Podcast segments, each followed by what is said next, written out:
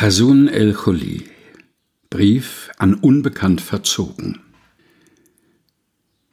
So als ob sich schwarzer Nebel über ihre Welt gelegt hat, ließen sie alles stehen und liegen.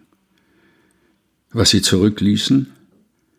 Gedimmte Lichter in rauchvernebelten Räumen, dahinter ein vermeintliches Glück in Bildern, gehalten von original antiken Empirrahmen, französischer Jugendstil, 18., vielleicht 19. Jahrhundert, und ein Hauch von Vergessenheit gegen eine Angst, sich im eigenen Glück aufzulösen. Paradigmenwechsel. Zehn Quadratmeter tiefer lag eine alte Liebe, wie ein Souvenir in einer Ladentheke, wie eingestaubte Abgreifware. So als ob man sie liegen gelassen hatte, um jeden Augenblick wieder durch den Türrahmen in die Wohnung hineinzutreten. Wie ein lang ersehntes Gefühl der Heimkehr, nach einem kurzen Einkauf vielleicht. Von weitem ein Knistern, wie unter Schnee versteckte Herbstblattwelten, wie die ersten zaghaften Schritte im selbstgestrickten Kleid der Nacht aus alten Kinderbüchern.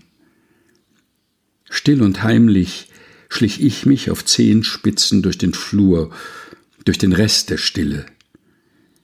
Im Hintergrund läuft irgendwas im Radio, Deutschlandfunk. Eine wissenschaftliche Abhandlung über das Leben und Sterben. Nicht weit davon hast du Abschied genommen. Das Hochzeitsbild zwischen deinen zerbrechlichen Fingern, ein blutrotes Monument zerrissener Jahre so werden die letzten Geräusche der Zikaden vergehen, so werden Hortensien sich wieder herbstlich färben. Und Erinnerungen pulverisiert vom Winde verweht.